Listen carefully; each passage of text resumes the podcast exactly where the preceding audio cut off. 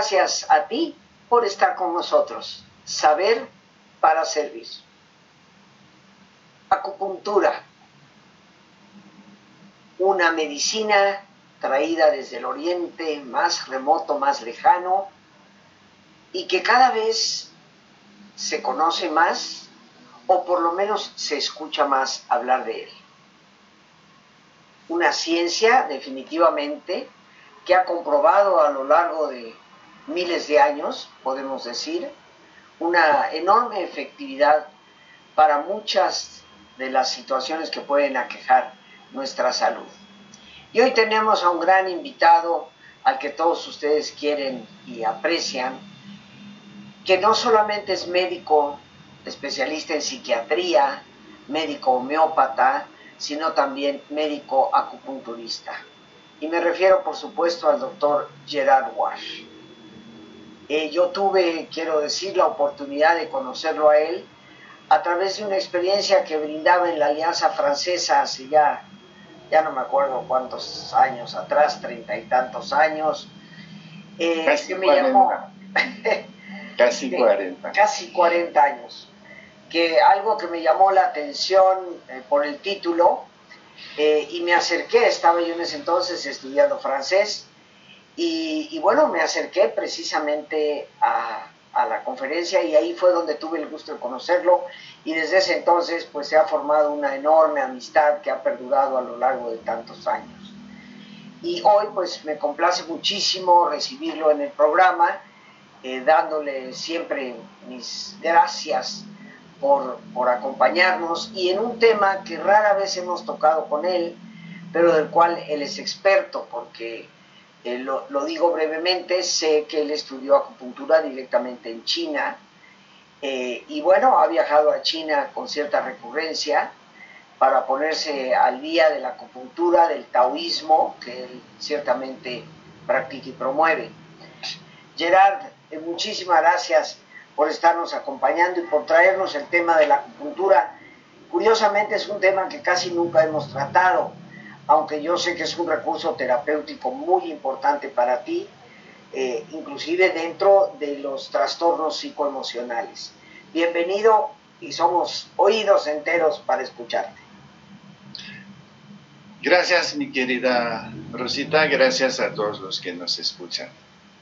Acupuntura es una palabra que viene del latín acus, aguja, y puntura, función. Esta palabra no es china. En China se dice aguja y fuego. ¿Quién inventó la palabra acupuntura? Algún sabio jesuita, porque los sabios jesuitas que iban a China observaban lo que pasaba alrededor suyo y escribían largas cartas con descripciones que mandaban a sus superiores en Francia. Y es a través de intercambios así de cartas que apareció el término acupuntura, que hoy en día es internacional. Para la acupuntura se usan agujas, agujas finas, voy a enseñar algunas. Y voy a sacar una para que vean. Son agujas muy finas, las que yo uso son muy finas, otros colegas prefieren agujas un poco más espesas no sé qué tanto se puede ver. Esto es una aguja. Acércalo a la, cámara, ahí se ve, ahí se ve. ¿Ahí se ve? Ahí se ve. Ok, lo voy a poner sobre mi suéter para que se vea un poquito Se vea mejor, se ve mejor en el suéter, efectivamente. Entonces, una aguja de acupuntura tiene un cuerpo hecho de acero, el mismo acero que se usa para hacer las pinzas y otros instrumentos eh, quirúrgicos, lo que llamamos, es un acero de gran calidad que llamamos acero quirúrgico, y un mango, que es una espiral de cobre.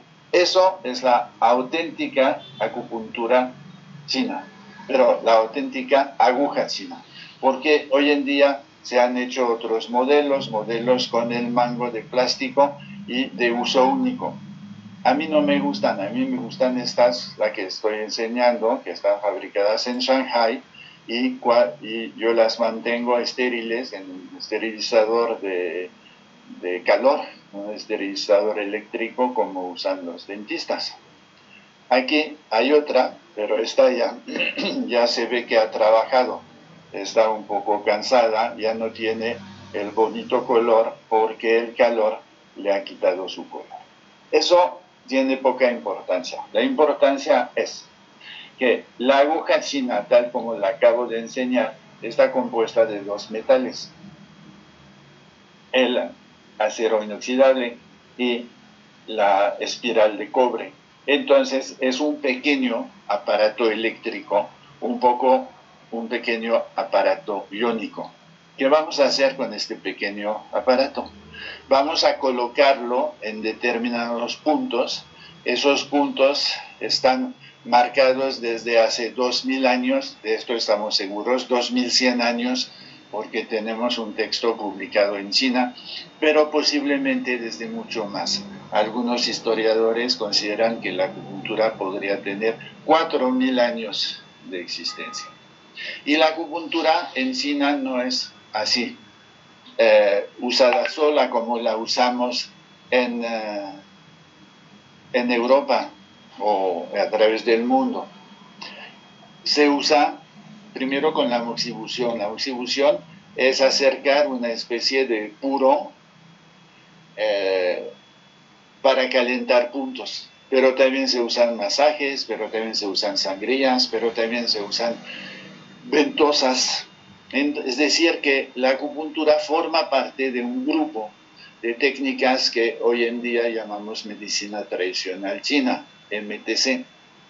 Sin embargo, en muchos países como México y países de Europa, a veces se usa la acupuntura sola como medicina complementaria de otras técnicas. Al rato diré para qué sirve. Por el momento veamos que se pica un punto. Este punto está determinado. Ahí les voy a enseñar un modelo, un pequeño modelo. Fabricado en China, se ven unas líneas y se ven unos puntos. Igual en la espalda, se ven líneas y puntos. Estas líneas, los chinos las llaman canales. Nosotros, en Occidente, las llamamos meridianos. Y los puntos en China se consideran más bien como ojo de agua, es decir, donde pones tu aguja vas a poder entrar al canal y al flujo de energía que hay por debajo. ¿Por qué? Porque hemos de considerar que todo el concepto de acupuntura descansa sobre un concepto que no es familiar en las ciencias occidentales. Es decir, que tanto en China como en la India se considera que dentro del cuerpo de hueso y carne, o de carne y hueso, hay unos canales en los cuales circulan una energía que sería energía cósmica, una energía que se puede activar con la respiración. Y hay muchas técnicas de respiración que se usan en los tratamientos chinos. Entonces, pongo una aguja en un punto, según el concepto chino, llego a, la, al río de energía que pasa por debajo y gracias a esto puedo influir o acelerando o frenando o aumentando o bajando la intensidad de la energía. Y esto sería la explicación de la acupuntura. En términos más occidentales se ha buscado otras razones se considera que cuando picamos estamos creando descargas de neuromediadores, especialmente de endorfinas, y que eso sería una de las razones de la efectividad de la acupuntura. Esta efectividad de la acupuntura no todo el mundo la reconoce. Algunos piensan que somos unos viles charlatanes, pero la UNESCO ha dado su reconocimiento hace unos cuantos años y eh, hay este, pues sí, reconocimiento internacional de la acupuntura. El reconocimiento más efectivo no es un título dado por una institución internacional, es la efectividad que está comprobada por miles y miles de practicantes de la acupuntura. Unos son médicos, otros no lo son, y hay en todos los países del mundo hoy en día escuelas de acupuntura. Las más famosas son las de China, obviamente, pero también las de Corea y sobre todo las de Japón. Y hay pequeñas diferencias entre acupuntura china y acupuntura japonesa, pero el método siempre es lo mismo, una aguja fina, un diagrama de puntos y canales del cuerpo para saber a dónde ubicar los puntos. ¿Qué tratamos con esto? Muchas cosas. Básicamente, básicamente el dolor. Por ejemplo, cuando hay un dolor lumbar, si se aplica la acupuntura rápidamente, puede ser absolutamente espectacular.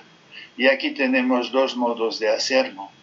Picar directamente a nivel de la columna lumbar, donde está el dolor, o hacerlo a través de puntos reflejos en el pabellón de la oreja.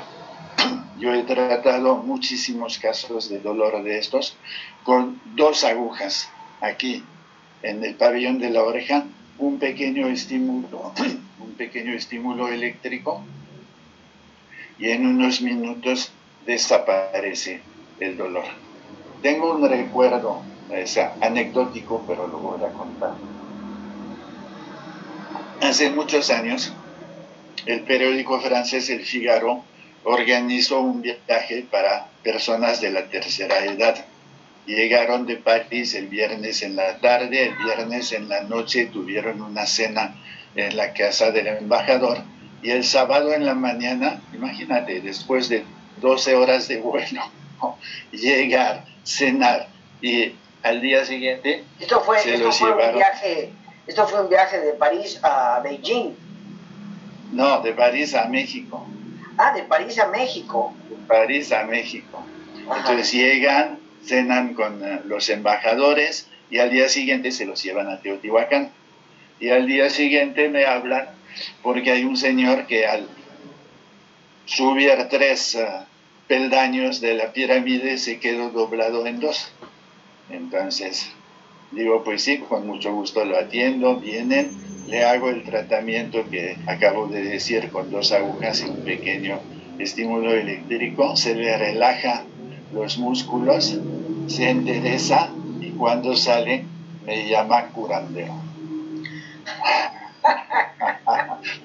¡Qué honor! ¡Qué honor! Bueno, es para decir que sí, la, la, acupuntura es efectiva. ¿En qué? Básicamente dolor, dolor y dolor. Pero otras cosas, espasmos. Bueno, los espasmos sabemos que pueden dar dolor. Un espasmo gástrico puede ser una cosa horrible que te dobla en dos. Se puede usar en la preparación de operaciones quirúrgicas. En 1972, el presidente Nixon se va de viaje a China y le tienen preparado una operación quirúrgica sin la tradicional, eh, los tradicionales medicamentos para anestesiar, con pura acupuntura. Luego se ha criticado, se ha dicho que eran unos mentirosos, que el paciente había recibido sedantes. Yo no creo, yo creo realmente que el pobre paciente fue operado directamente con acupuntura. Pero ni tan pobre paciente, porque la acupuntura ha demostrado que es efectiva para controlar el dolor hasta en una operación quirúrgica. Y obviamente, pues los, eh, dentro de los, que, de los acompañantes del presidente Nixon había algunos médicos que se, se quedaron con el ojo cuadrado y regresando a Estados Unidos se desarrolló, gracias a este famoso viaje, a este histórico viaje, se desarrolló la acupuntura. En Francia es una historia mucho más antigua, porque empieza con los jesuitas en el siglo XVII. A principios del siglo XIX, hay un médico, el doctor Berlioz, que era el padre del famoso compositor Héctor Berlioz, que también practica la acupuntura y publica sus resultados. Y hay otros cuantos que lo hacen. Y en el siglo XX hay varios médicos, sobre todo médicos navales, que han estado en Vietnam, lo que se llamaba en aquel entonces para los franceses Indochina, que traen observaciones, prácticas. Hay algunos que traducen textos del chino, entonces va creciendo. Y en 1930 regresa a París un eh, diplomático, el señor Soulier de Morin. Pierre Soulier de Morin había sido un, eh, no, un delegado consular, creo que esto fue su título, en Shanghái. Y regresa con muchos conocimientos, y en especial con un conocimiento que nadie tenía de los textos sobre acupuntura, porque él leía el chino.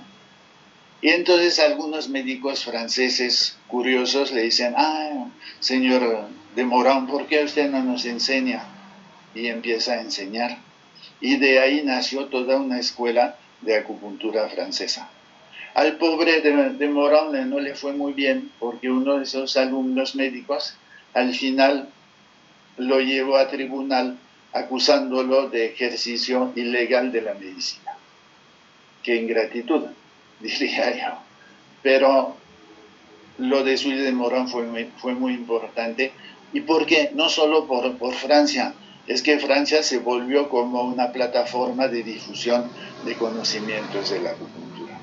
Luego, pues muchas cosas cambiaron, la gente viajó más a China, aprendió en China, vio lo que se hacía en los hospitales de China, como lo, he hecho yo, y yo tuve la suerte de tener un gran maestro, y me gustaría decir su nombre porque le estoy infinitamente agradecido.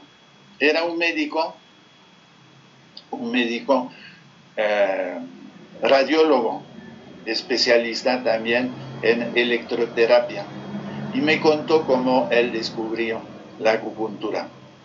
Se llamaba Maurice Musa.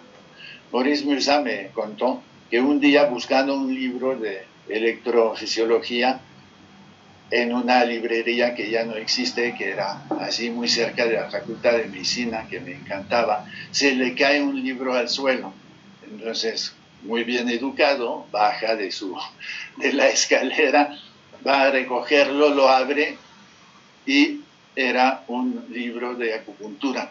Y los 30 renglones que lee le llaman la atención, se compra el libro y se pone a estudiar acupuntura. Lo bueno para mí es que Maurice Musa no solo estudió la acupuntura a nivel clínico, sino también a nivel teórico. Y era un gran teórico de las dimensiones energéticas de la acupuntura. Y esto de esto le estoy infinitamente agradecido. Y de paso, como le gustaba mucho hablarnos, hablarnos de, de taoísmo, pues despertó mi interés para el taoísmo. Tengo que decir que lo invité a dar cursos aquí en México y yo le hacía la traducción. Entonces, cuando venía, tenía dos cursos, uno en la Ciudad de México y otro en Monterrey. Y gracias a esto nos hicimos grandes amigos y sobre todo gracias a esto yo aprendí muchas cosas sobre el taoísmo. La acupuntura está asociada con el taoísmo porque en realidad medicina tradicional china es una palabra inventada por Mao Zedong. Mao Zedong primero estaba en contra de la acupuntura porque la acupuntura era algo no racional era algo con unos aspectos eh, religiosos, místicos, y esto no iba con eh, el Partido Comunista. Pero un día se dio cuenta, cuando le presentaron las cuentas de la nación, que China no tenía para pagar medicina occidental para todo el mundo. Y tuvo, tuvo un discurso en el cual dijo esta, fase, esta frase maravillosa, de hoy en adelante la medicina china tiene que andar sobre sus dos piernas, la tradicional y la moderna. Y yo estoy infinitamente agradecido al presidente Mao que no haya destruido la acupuntura, lo que nos permite hoy en día seguir usándola y sobre todo seguir teniendo acceso a los textos fundamentales que son los textos de hace como 2100 años. Pues sí, sí que tienes razón para estar agradecido, porque como tú bien lo sabes, mi querido Gerard, Mao destruyó todo lo demás en China. Hasta, Exacto. hasta la educación misma, ¿no? Llegó un momento en que ya no se podía ni siquiera estudiar, algo que mucha gente tristemente no sabe, pero que como todo régimen comunista absoluto, pues eh, pasa definitivamente por la cuchilla a, a, todo lo que es el desarrollo de, de la persona. Pero bueno, Así. eh, ¿qué te parece si nos vamos a nuestro ejercicio de relajación? Eh, inmediatamente regresamos para dar tus datos y que nos redondees este tema. Eh, yo me siento sumamente agradecida, has, nos has explicado el desarrollo de la, de la acupuntura eh, y bueno, posiblemente algunas preguntitas más. Pero queridos amigos, ¿qué les parece si nos ponemos cómodos? Cualquier posición que sea cómoda es una buena posición y si te es posible hacer el alto completo, el alto total, pues qué mejor que cerrar tus ojos. Y en una posición cómoda, con tus ojos cerrados, toma conciencia de tu respiración, del entrar y el salir del aire en tu cuerpo. Imagina cómo al inhalar, así como llevas oxígeno a tus células, inhalas también serenidad para tu mente. Al exhalar, así como tu cuerpo se libera de toxinas, imagina cómo en ese aire que sale también te liberas de todas las presiones y todas las tensiones. Respira profundamente.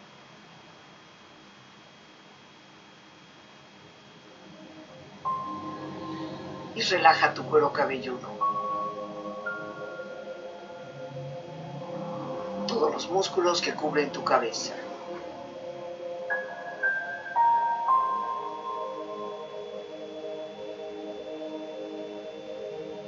Relaja tu frente. Siente la piel, la vibración de la piel que cubre tu frente.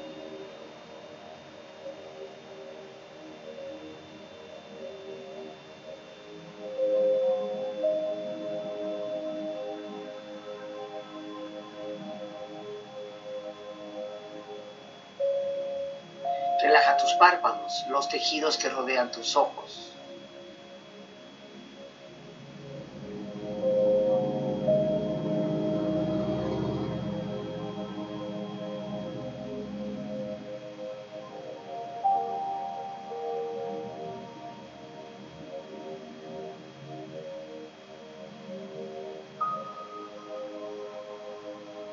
Relaja tus mejillas, toda la piel, todos los músculos que cubren tu cara.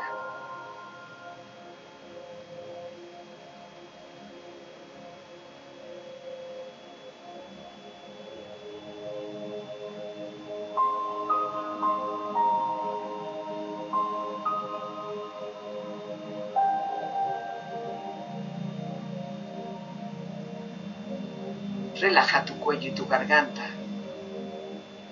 Siente su flexibilidad, balance.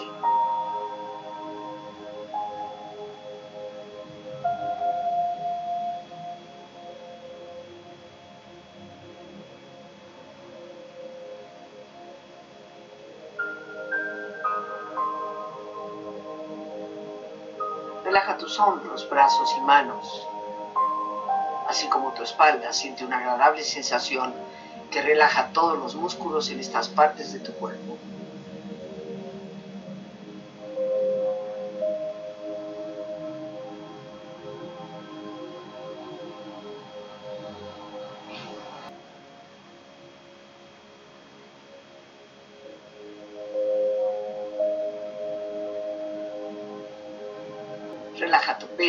Exterior e interiormente, relajando todos los músculos, imaginando a todos tus órganos internos funcionar rítmica y saludablemente.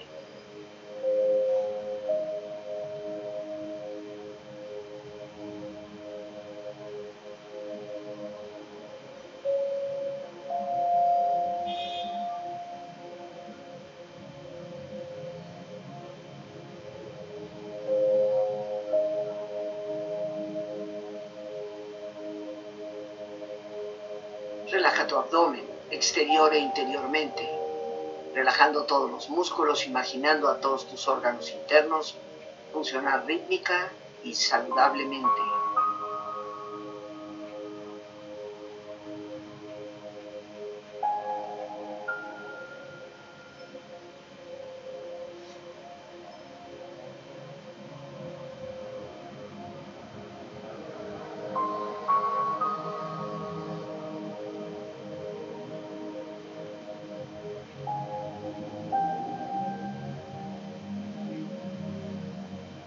Relaja tus muslos, tus rodillas, siente la piel, la vibración de la piel que cubre estas partes de tu cuerpo.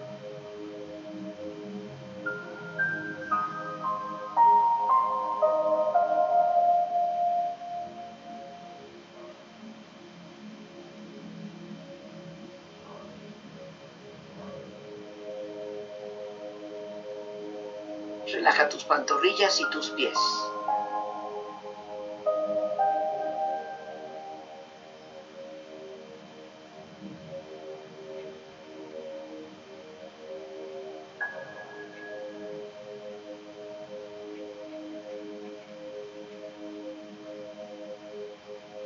Con tu cuerpo profundamente relajado, proyecta en tu mente la imagen de un lugar ideal para el descanso. Imagina los colores, los sonidos, los aromas. Es una escena de belleza y paz. Siente estar ahí.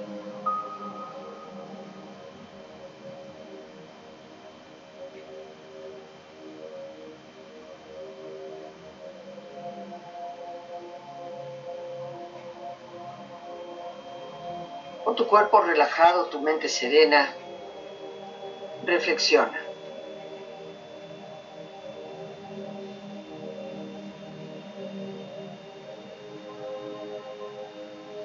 Quien conquista a otros es fuerte. Quien se conquista a sí mismo es poderoso.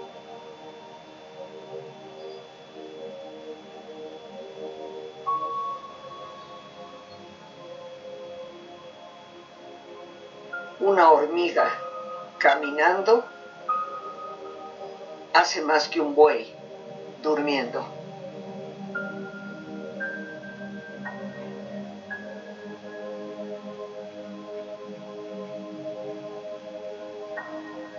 Si estás deprimido, vives en el pasado. Si estás ansioso, vives en el futuro. Si estás en paz, vives en el presente.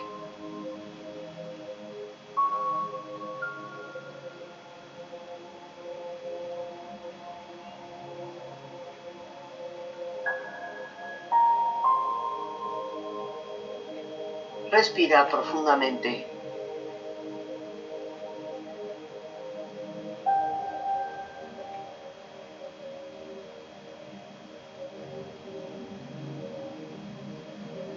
Relájate bien.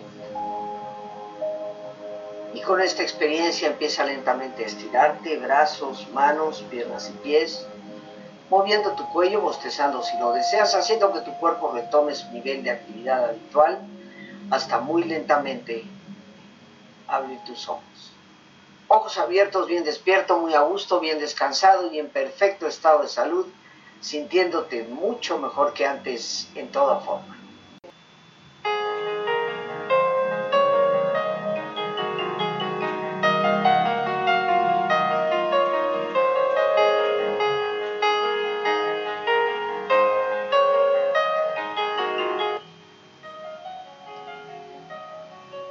Psicología positiva nos brinda en la actualidad una serie de herramientas prácticas para mejorar nuestro propio bienestar.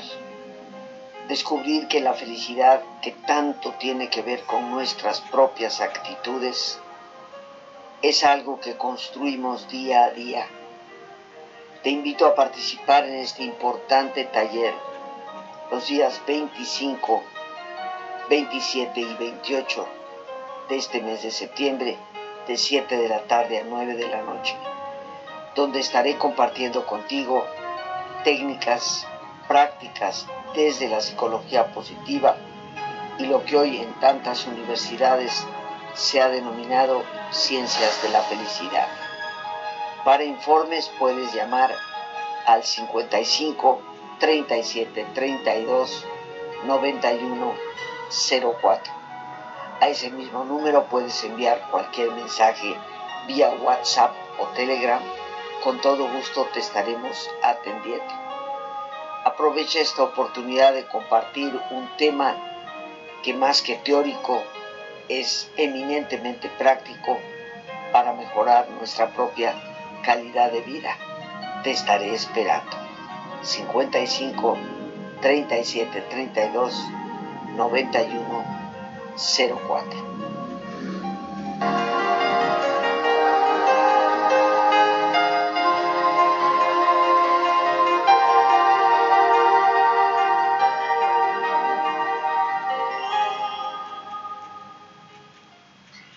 Y bien, queridos amigos, en esta les recuerdo que él es médico psiquiatra, no solo médico acupunturista, es médico psiquiatra. De hecho, comentábamos él y yo que es de las primeras veces que tocamos el tema de la acupuntura en el, programa, eh, pero es también médico homeópata y médico psiquiatra.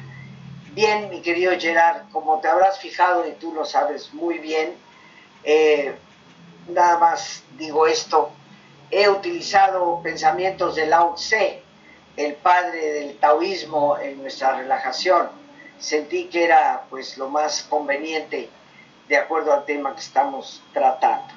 Adelante, Gerard. Me dio mucho gusto escucharte citar a Lao Tse. Yo quisiera decir que no solo sirve para el dolor la acupuntura, también se puede usar en, endocrinología y en sexología. Por ejemplo, la acupuntura puede ser una manera de tratar una disfunción eréctil en el hombre o una pérdida de líbido en la mujer. Puede ser también utilizada, en realidad prácticamente se puede usar en todas las especialidades médicas. Yo la uso mucho para estados emocionales, para controlar la ansiedad, para controlar la angustia, para controlar los miedos, para relajar, para inducir el sueño, facilitar el dormir. Tiene un campo de aplicación bastante, bastante amplio. Y yo creo que por eso yo no la llamo medicina alternativa, yo la llamo medicina complementaria. No siento que sea alternativa a otra cosa. Muchas veces necesitamos de otras formas de medicina. Y yo frecuentemente asocio acupuntura y homeopatía, lo que hacen muchos de mis colegas también. Eh, si los más tradicionales, como en ciertas eh, clínicas de acupuntura china que existen aquí en nuestro país, en México, algunos colegas prefieren usar medicamentos chinos, plantas chinas. Yo no lo hago porque es bastante difícil eh, conseguirlas y a mí no me gusta eh, volverme un vendedor de medicamentos, entonces no lo hago. Pero sí asocio fácilmente la, acupuntura con la homeopatía y con algunos ajustes eh, vertebrales cómo se hace en fisioterapia. Bien, pues Gerard, yo creo que nos has dado un tema muy amplio, muy completo, sobre todo respecto a la historia de la acupuntura, de, hecho el origen de la palabra, yo lo desconocía, eh, y bueno, las diferentes formas en que se puede utilizar. Recuerdo perfectamente bien la visita de Nixon a China y, y el asombro del mundo, ¿no? ante, ante lo que se veía en un quirófano de cómo se preparaba un paciente con anestesia inducida exclusivamente por la acupuntura.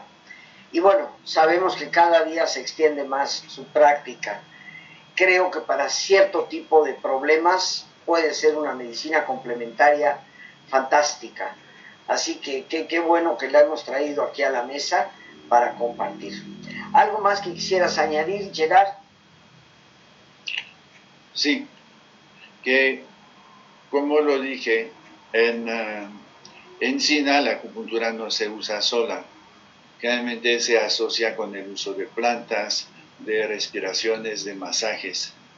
Y yo quisiera decir que vale la pena desarrollar algo de esto para su uso personal y en especial la capacidad de relajarse y la capacidad de programarse hacia la salud o hacia la mejoría.